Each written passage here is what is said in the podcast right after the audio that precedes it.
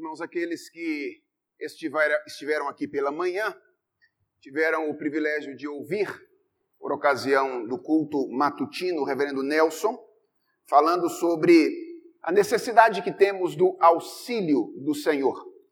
Posteriormente, ouvimos o reverendo Leandro falar sobre esta mesma necessidade no que diz respeito a algo particular, que é o nosso testemunho vivendo em um mundo que odeia a Deus.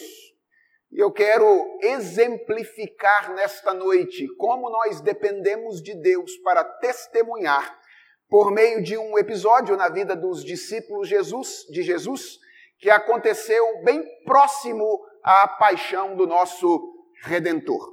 Abra sua Bíblia em Marcos capítulo 14, Evangelho segundo Marcos capítulo 14. E nós vamos trabalhar com os versos 27 a 72.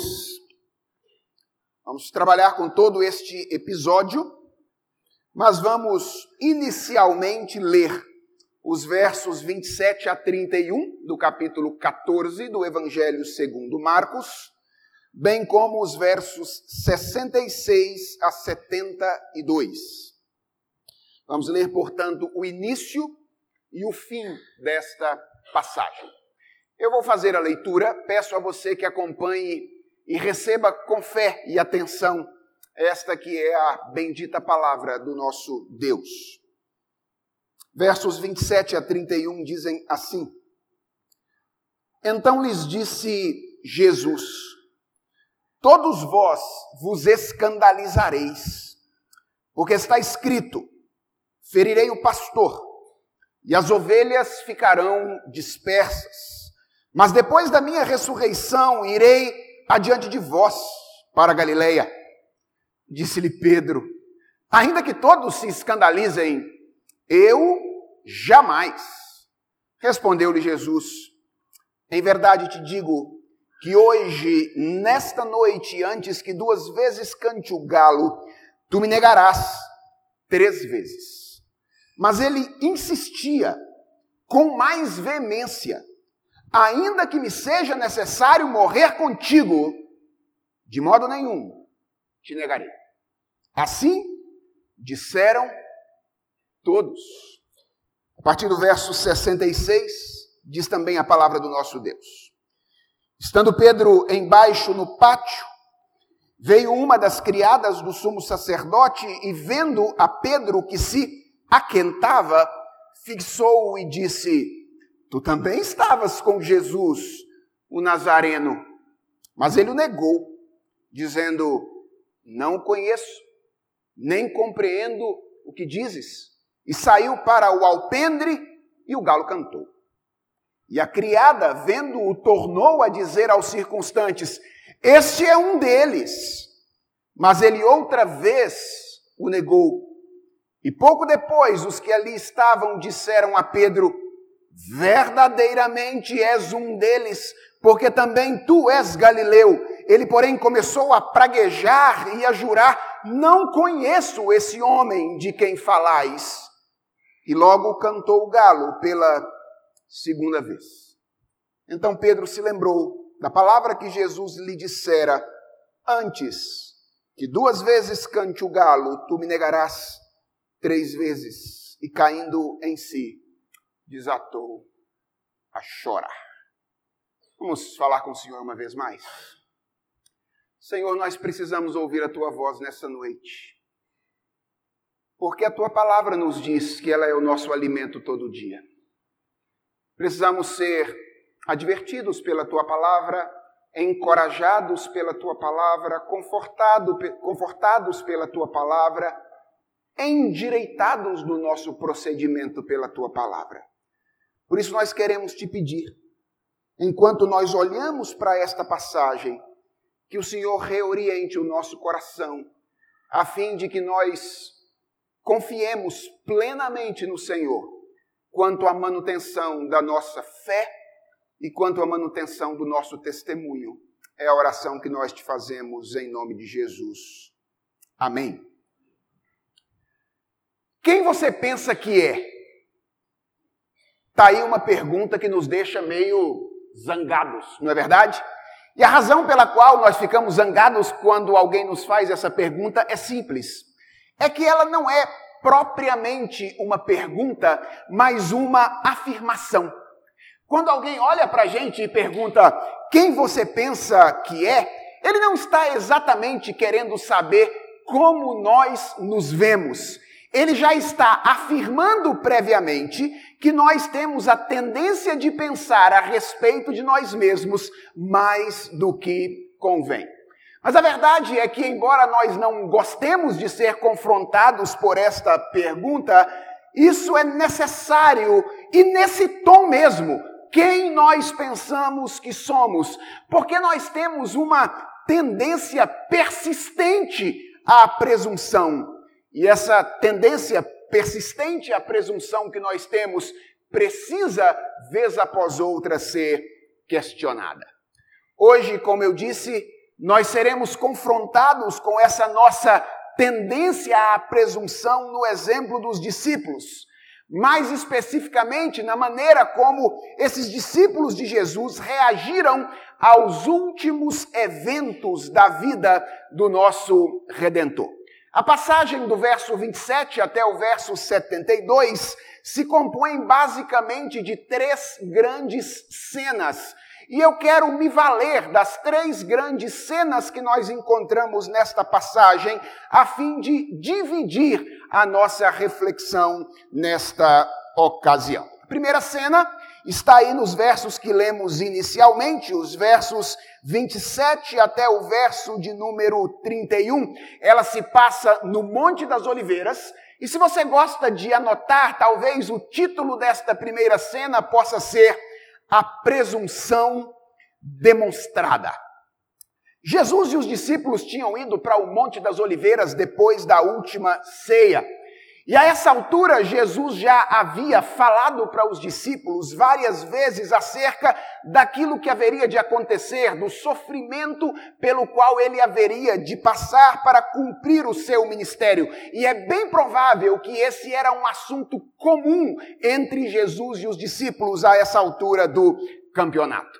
Quando então eles chegam ao monte, Jesus faz uma profecia a respeito da maneira como eles, os discípulos, haveriam de reagir quando este momento chegasse. Ele diz aí no verso de número 27: Todos vós vos escandalizareis, porque está escrito: ferirei o pastor e as ovelhas ficarão dispersas. Escandalizar é uma tradução literal que pode gerar um certo mal entendido. Pode dar, a, pode dar a ideia de que Jesus está falando do que os discípulos iam sentir, enquanto na verdade Jesus está falando daquilo que os discípulos iam fazer. É por isso que outras traduções traduzem esse mesmo verbo usado por Jesus aqui por fugirão ou me abandonarão. O, o que Jesus quer comunicar aos discípulos é que quando as coisas apertassem, eles haveriam de dar no pé e deixar Jesus sozinho. E a pergunta é: como que os discípulos reagiram a essa profecia de Jesus? Marcos diz que os discípulos não hesitaram em contrariar o Senhor Jesus Cristo. E isso mostra o quão presunçosos eles eram, especialmente Pedro, que é o personagem de destaque nesta narrativa, como é em todo o Evangelho de Marcos. Marcos diz que logo depois que Jesus disse o que haveria de acontecer, Pedro tomou a palavra e disse: ainda que todos se escandalizem, eu jamais me escandalizarei. E, e, há duas grandes evidências de presunção aqui nessas palavras de Pedro. Primeiro, a própria disposição de contrariar Jesus. Jesus estava falando que algo ia acontecer, mas Pedro não tem dificuldade de dizer isso que o Senhor está dizendo. Não vai acontecer comigo. Pode acontecer com os outros, mas não vai acontecer comigo. E a segunda grande evidência da presunção de Pedro é que ele fala tendo os outros como ponto de referência e colocando-se acima deles. Olha, esses outros que estão aqui podem até rejeitar o Senhor, mas eu sou de outra categoria. Eu sou um crente que está em outro patamar. Então, ainda que essas outras pessoas que são crentes de segunda categoria se escandalizem do Senhor, isso jamais haverá de acontecer comigo. Jesus então se dirige a Pedro, diz o texto, e faz uma profecia particular ele olha para Pedro e diz: Em verdade te digo, e a ênfase está aqui nas palavras de Jesus, que hoje, nesta noite, antes que duas vezes cante o galo, tu me negarás três vezes. E como é que Pedro reagiu a essa profecia direta, particular de Jesus? O texto diz que Pedro retrucava insistentemente, dizendo: ainda que me seja necessário morrer contigo, de modo nenhum te negarei. Você consegue perceber a presunção dos discípulos nesta passagem. Talvez você diga, eu consigo perceber a de Pedro, mas eu não consigo perceber a dos outros discípulos. É que Pedro é o personagem de destaque, mas quando você lê o texto atentamente, você percebe que Marcos termina o verso de número 31 dizendo que as palavras de Pedro ou a reação de Pedro era a mesma reação de todos os outros discípulos. Todos eles acompanharam Pedro nessa ação presunçosa de dizer: isso pode acontecer com os outros, mas isso não haverá de acontecer comigo. É aí que nós chegamos então à segunda cena, que eu poderia chamar nesta noite de a fragilidade revelada. Na primeira, a presunção é demonstrada. E na segunda, a fragilidade é revelada. Essa segunda cena se passa no Getsemane, um jardim que estava localizado no Monte das Oliveiras, onde Jesus estava com os discípulos. E nesse jardim, duas coisas são especialmente reveladas segundo a descrição do Evangelho de Marcos. A primeira coisa que é revelada no jardim do Getsemane é a corajosa submissão de Jesus Cristo. Jesus vai ao Getsemane para orar.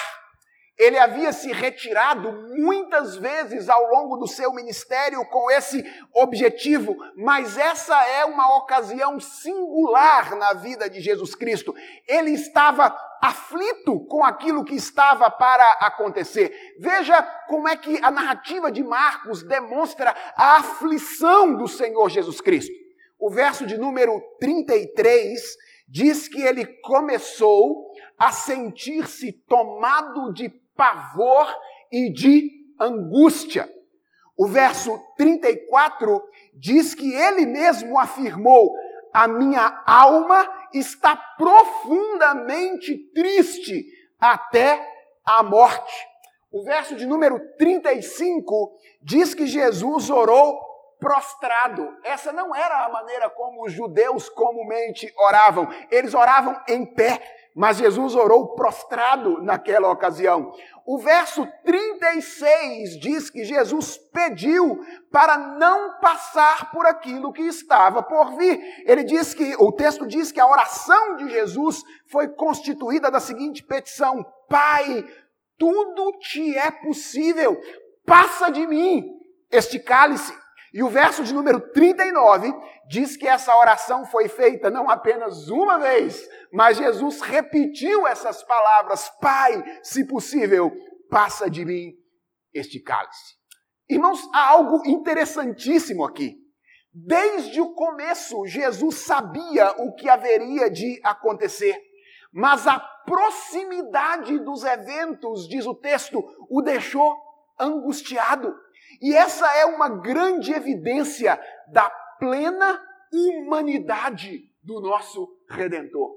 Jesus Cristo não era alguém que apenas parecia ser humano, ele era um ser humano pleno. Ele era um ser humano completo. Ele tinha não apenas um corpo humano, mas ele tinha também uma alma humana. E, consequentemente, ele conheceu não apenas as dores do corpo, Todas as vezes que nós pensamos no sacrifício de Cristo, nossa tendência é enfatizar a dimensão do seu sofrimento físico. Mas Jesus experimentou também todas as dores da alma pelas quais nós podemos passar. E essa é a razão pela qual Jesus Cristo pode não apenas se compadecer daqueles que estão fisicamente feridos, mas Jesus também pode se compadecer daqueles que estão emocionalmente machucados. Porque Jesus conhece o sofrimento da alma humana e não apenas o sofrimento do corpo humano. Jesus se angustiou. Mas sabe o que mais me chama a atenção nesta passagem? É que Jesus não fez do alívio da sua angústia o critério final para sua tomada de decisão. Ele sabia que tinha algo a fazer. Na verdade, ele sabia que o pai tinha algo a fazer através dele. E ele se submeteu de maneira corajosa à vontade de Deus, dizendo: Contudo, não seja o que eu quero, e sim o que tu queres. Essa é a primeira coisa revelada no Getsemane, a corajosa submissão de Jesus Cristo. Com a alma angustiada até a morte, ele ora ao Deus Pai dizendo: "Passa de mim esse cálice", mas não faz da sua angústia o critério para sua tomada de decisão. Ele diz: "Contudo, não seja como eu quero, e sim o que tu queres". Mas há uma segunda coisa que é revelada nesta cena, além da corajosa submissão de Jesus, é a imensa fragilidade dos discípulos. Aqueles mesmos que haviam reagido inicialmente com extrema presunção, agora têm a sua fragilidade revelada de maneira clara e absoluta.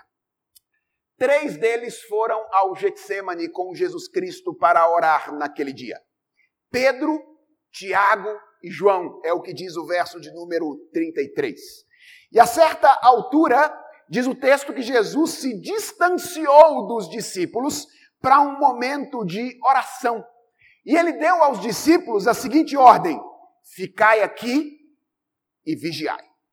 Ele olhou para os discípulos e disse: Olha, eu vou ali orar um pouquinho e a minha ordem a vocês é: fiquem atentos.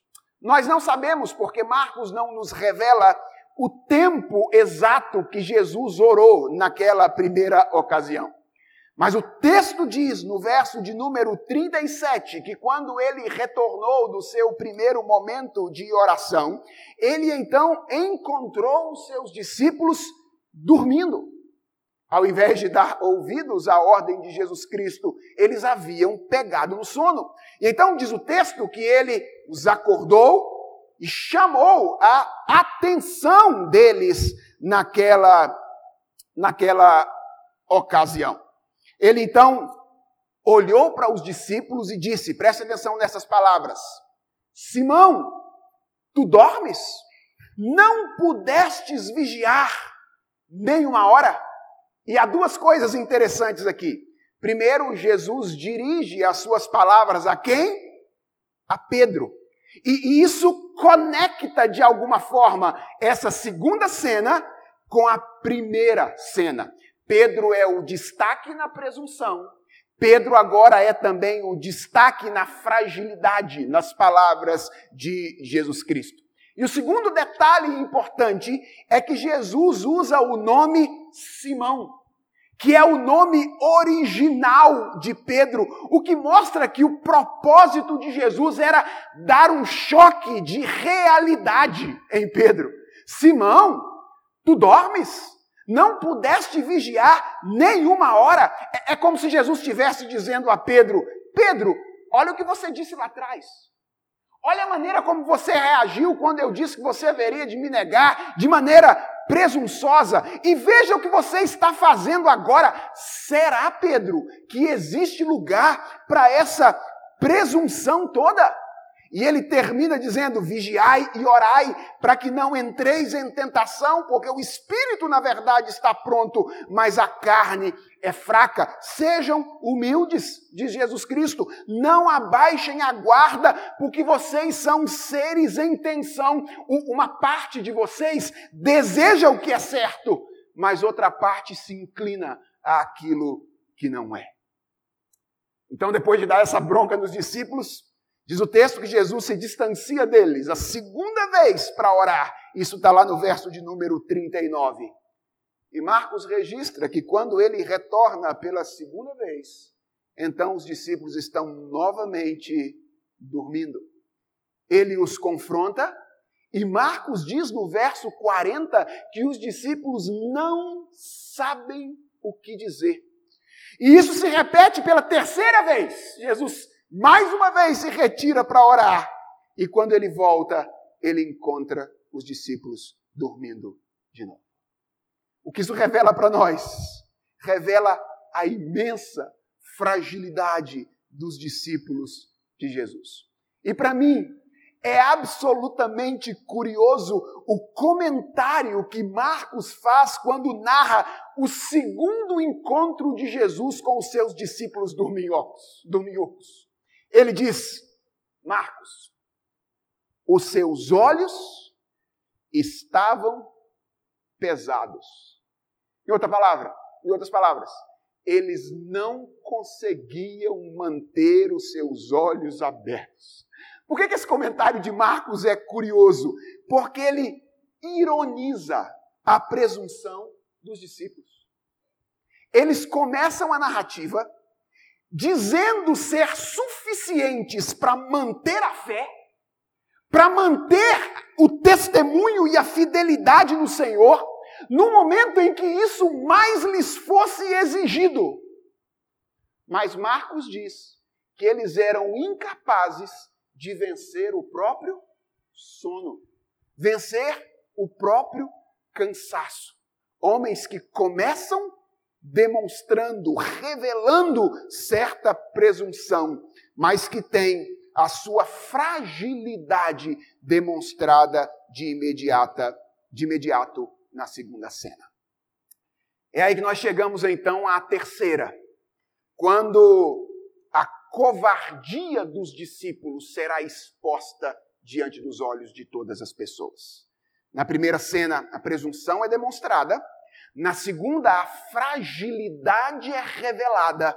E agora, na terceira, a covardia será exposta. Marcos diz que Jesus é preso, Jesus é levado para ser julgado às escuras de madrugada pelo sinédrio, e então a profecia de Jesus começa a se cumprir. E há pelo menos três atitudes de covardia descritas aqui nessa passagem. A primeira é a atitude de covardia do grupo apostólico. A terceira cena começa aí no verso de número 43, com a chegada do traidor ainda no Monte das Oliveiras. Era noite, e para facilitar a identificação, Judas combina com os algozes de Jesus Cristo que ele identificaria Jesus com um beijo, diz o verso 44. Ele age como combinado, e então os homens armados vêm e prendem a Jesus. Versos 45 e 46. Um dos discípulos, Pedro, sempre ele, tem uma reação mais violenta. Ele esboça uma reação armada, mas os outros evangelhos dizem que ele é rapidamente repreendido por Jesus Cristo, que dirige algumas palavras de estranhamento aos seus algozes aí no verso 48 e 49. E essa primeira, ou início dessa terceira cena, termina no verso de número 50, com a afirmação de que, deixando-o todos fugiram. Jesus é inicialmente, portanto, abandonado no jardim do Getsemane pelo grupo dos discípulos. A segunda manifestação de covardia é a covardia de um jovem anônimo, que está aí no verso de número 51. O texto diz: Seguia-o um jovem coberto unicamente com um lençol e lançaram-lhe a mão. Mas ele, largando o lençol, fugiu desnudo. Parece um adendo despropositado, não é? Ao texto, essa afirmação de que tinha lá um jovenzinho coberto com um lençol. Quando eles tentaram pegar, ele deixou o lençol para trás e fugiu pelado naquela ocasião. Parece um adendo despropositado, mas não é.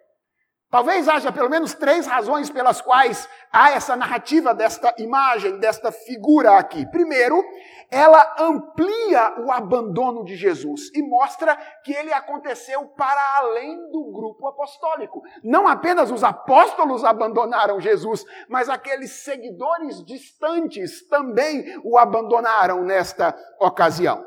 Depois, Muitos estudiosos entendem que ele é provavelmente um testemunho pessoal. Quem era esse jovem? Boa parte dos estudiosos entende que era João Marcos, o autor do evangelho. Ele está, portanto, se colocando na cena como tendo a mesma reação dos discípulos naquela ocasião. Mas por último, ele é finalmente um retrato nítido daquilo que está acontecendo com os discípulos nesta ocasião. Como é que esse jovem fugiu? Ele fugiu desnudo. O que é que está acontecendo com os discípulos de Jesus agora? Eles estão sendo desnudados. Desnudados de quê? Desnudados da sua presunção de manter a sua fé de manter o seu testemunho por si mesmos no momento em que isso mais lhes fosse exigido. Mas há uma terceira manifestação de covardia, a covardia de Pedro. O texto diz que quando Jesus foi levado para depor perante o sinédrio, Pedro está o seguindo de longe. E isso é interessante. Isso mostra para gente que Pedro era um homem dividido. Pedro amava a Jesus. Pedro queria obedecer a Jesus, mas ele lutava contra o seu próprio coração. Não é dito dos outros que eles estivessem fazendo o mesmo, mas de Pedro é, ele estava lá de longe para ver o que haveria de acontecer com o mestre. E aí no sinédrio, várias acusações são levantadas contra Jesus Cristo. A princípio, todas elas são julgadas improcedentes, dizem aí os versos 55 até 59, até que o sumo sacerdote resolve proceder um interrogatório dirigido e questiona Jesus a respeito da sua identidade. Ele pergunta: És tu o Cristo, o Filho do Deus bendito? Verso 61. Ao que Jesus responde positivamente, dizendo: Eu sou. E vereis o filho do homem assentado à direita do Todo-Poderoso e vindo com as nuvens do céu. Era o que os membros do Sinédrio precisa, precisavam. Jesus então é acusado e sentenciado por blasfêmia, por se identificar com Deus. E ele começa, diz o verso 65, a ser agredido e a ser ridicularizado. Esse é o momento em que as coisas começam a apertar. E é aí também que começa o drama de Pedro. Ele está no pátio, aquentando-se junto ao fogo, quando uma criada do sumo sacerdote o reconhece e diz: tu também estavas com Jesus, o Nazareno. E Marcos diz que ele nega, dizendo: Não o conheço, nem compreendo o que dizes. Diz os versos 67 e 68. E o texto diz que Pedro sai dali. Eu fico imaginando a vergonha inicial de Pedro nessa ocasião. E talvez ele ainda estivesse lidando com os seus sentimentos. Quando a mesma mulher diz não a ele agora, mas às pessoas que estão próximas a ele: Esse aí é um dos amigos de Jesus, diz o verso 69. E pela segunda vez, ele nega. Então as pessoas não caem na dele, concordam com aquela mulher e começam a acusá-lo de ser um seguidor de Jesus Cristo. Verdadeiramente, verso de número 70, és um deles, porque também tu és Galileu. E veja o que o texto diz no verso 71. Diz que Pedro começou a praguejar e a jurar, dizendo: Não conheço esse homem de quem falais. A covardia de Pedro é exposta de maneira clara diante das pessoas. E Marcos diz que logo o galo canta pela segunda vez, Pedro se lembra da palavra que Jesus havia dito no Monte das Oliveiras há alguns momentos atrás, e ele, caindo em si, desata a chorar. Estava cumprida a profecia particular de Jesus Cristo.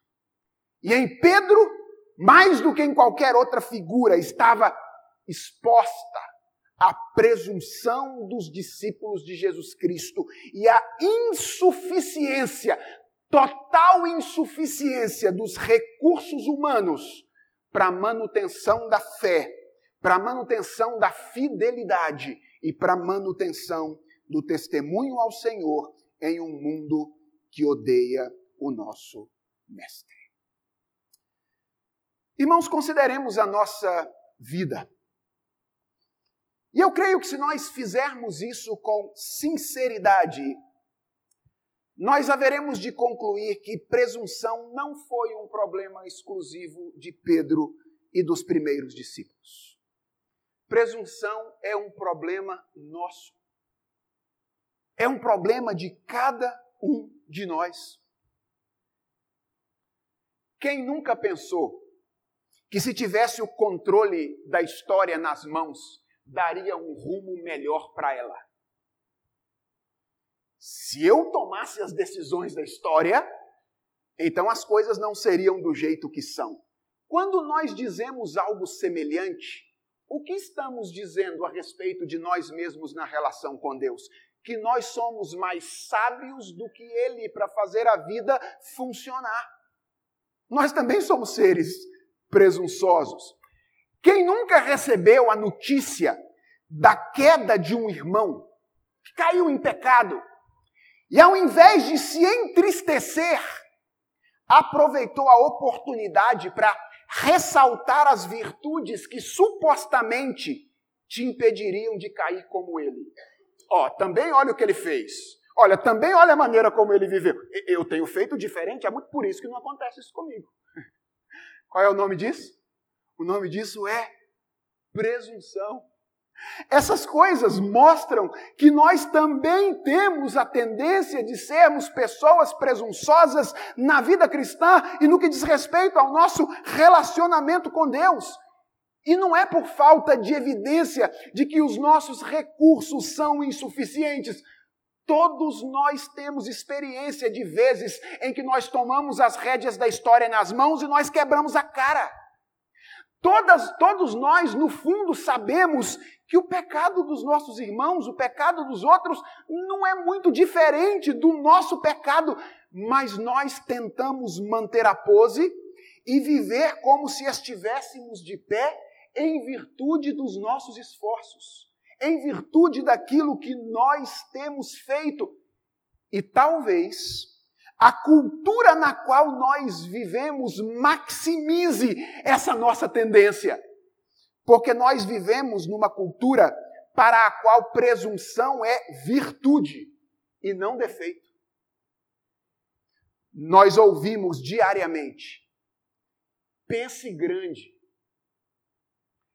Acredite em você mesmo.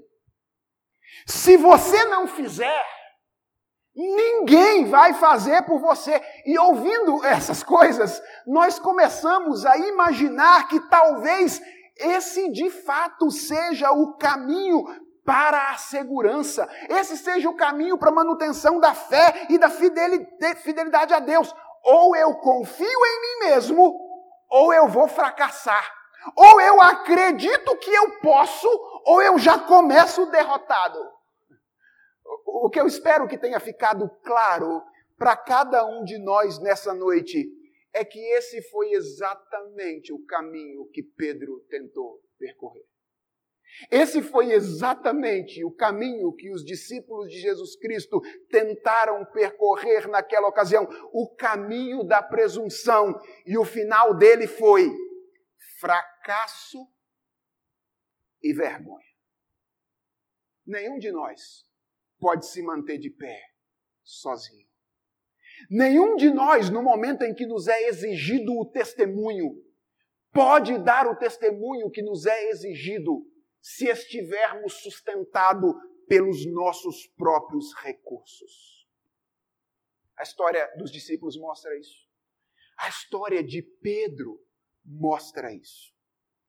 Mas se você conhece a história toda, você sabe que este não foi o fim de Pedro. Você sabe disso. Alguns dias depois, esse Pedro que vai abandonar o ministério será restaurado ao ministério pastoral por Jesus Cristo. Mais que pastoral, apostólico. No dia de Pentecostes, esse Pedro vai abrir a sua boca para pregar corajosamente um sermão que foi usado por Deus para levar à conversão 3 mil pessoas. Esse Pedro, medroso, que negou a Jesus Cristo diante daquela criada. E quando agora, não uma criada, mas as autoridades judaicas e romanas vão tentar impedi-lo de pregar a Jesus, ele corajosamente vai olhar para as autoridades e dizer: Nós não podemos deixar de falar daquilo que vimos e ouvimos. Entre obedecer a vocês e obedecer a Deus, antes importa obedecer a Deus do que aos homens. E segundo a tradição, esse Pedro entregou a sua vida por Jesus Cristo e pelo Evangelho, não sem antes deixar expressa textualmente em suas cartas ter aprendido a lição de que não há espaço para presunção. Foi esse Pedro que disse que se você quiser ficar de pé, você precisa crescer na graça e no conhecimento do seu Senhor e do seu Salvador, Jesus Cristo. Sim, originalmente, Pedro era presunçoso e covarde. E isso o conduziu algumas vezes à vergonha mas o que eu quero que você se lembre ao final desta mensagem é que pouco a pouco Pedro cresceu em humildade, se tornou mais corajoso dia após dia e terminou a vida exaltado. Exaltado como? Considerado digno de morrer pelo Evangelho de Jesus Cristo. Talvez você esteja dizendo assim, pastor, eu sei por quê. Eu sei por que isso aconteceu. Foi porque Pedro se arrependeu no final, não foi? Não, não foi por isso. Embora isso tenha feito parte do processo. Porque se a gente achar que isso aconteceu com Pedro, porque ele se arrependeu no final, ainda é presunção. Porque nem arrependimento procede em última instância, de nós mesmos. Sabe por que, que isso aconteceu com Pedro? O Pedro, presunçoso e medroso, covarde, terminou a vida humilde e corajoso. Sabe por que isso aconteceu com Pedro? Foi porque, ao contrário de nós, que somos originalmente presunçosos, fracos e covardes, há alguém que é originalmente humilde, forte e corajoso. e que demonstrou a sua coragem no jardim do Getsemane, que foi obediente até o fim e tendo sido assunto aos céus, enviou o Consolador para, dentre outras coisas, santificar aqueles que foram justificados por sua morte. Sabe por que isso aconteceu com Pedro? E por que, que isso pode acontecer comigo e com você se nós fomos resgatados pelo sangue de Jesus Cristo? É porque Jesus fora todo misericordioso, como aliás ele prometera desde o começo. Você prestou atenção nas palavras iniciais de Jesus nos versos 27 e 28? Ele não disse apenas: Todos vós vos escandalizareis, porque está escrito: ferirei o pastor e as ovelhas ficarão dispersas. Ele disse também: Mas depois da minha ressurreição, irei adiante de vós para Galiléia. Por que, que isso aconteceu com Pedro? Por que, que isso pode acontecer conosco? Porque ele vai adiante de nós. É isso que garante que, apesar de nossa batalha contra o pecado e de nossos eventuais fracassos nessa batalha, nós permaneceremos em pé como filhos de Deus. É porque Ele vai adiante de nós. Creiamos nisso. E que a presença dele conosco seja o estímulo de que tanto precisamos para crescer em santidade dia a dia, deixando de ser pessoas originalmente como somos, medrosos ou presunçosos, medrosos e covardes, para nos tornarmos pessoas mais humildes, mais fortes, a fim de sermos também exaltados pelo Senhor naquele último dia. Vamos orar? Senhor, nós queremos reconhecer diante de Ti que não somos diferentes daqueles primeiros discípulos. Somos muito presunçosos, Senhor, algumas vezes. E isso frequentemente atrapalha o nosso testemunho. Às vezes nós acreditamos que quando for exigido de nós a palavra certa, na hora certa, a postura certa, na hora certa, nós vamos conseguir fazer isso por nós mesmos. E esse é o começo do nosso fracasso. Porque somos frágeis. Somos pessoas que sequer temos condições de lidar com as limitações físicas do nosso corpo. Que dirá, Senhor, lidar com esse mundo cruel, mau, que atenta contra aqueles que amam ao Senhor, porque odeia a ti mesmo. Senhor, nós queremos reconhecer diante de ti, em primeiro lugar, a nossa presunção, e em segundo lugar, a nossa inteira dependência do Senhor. E queremos nos alegrar na tua presença, porque a promessa feita aos discípulos naquela ocasião de que o Senhor iria adiante deles é a promessa que foi feita posteriormente, estendida a nós todos, de que tu estarias conosco todos os dias até a consumação dos séculos. Promessa essa feita, Senhor, para nos encorajar ao testemunho. Portanto, nós queremos pedir ao Senhor, tira de nós toda presunção e enche o nosso coração de humildade e de coragem para falarmos aos quatro ventos deste mundo e demonstrarmos a todas as pessoas que estão ao nosso redor que não temos outro bem que não o Senhor. E que sejamos transformados, ó Deus, de glória em glória, à imagem de Jesus Cristo, para que a força e a coragem de Jesus se demonstrem ou sejam demonstradas em pessoas originalmente frágeis e covardes como nós. É a oração que nós te fazemos, em nome de Jesus. Amém.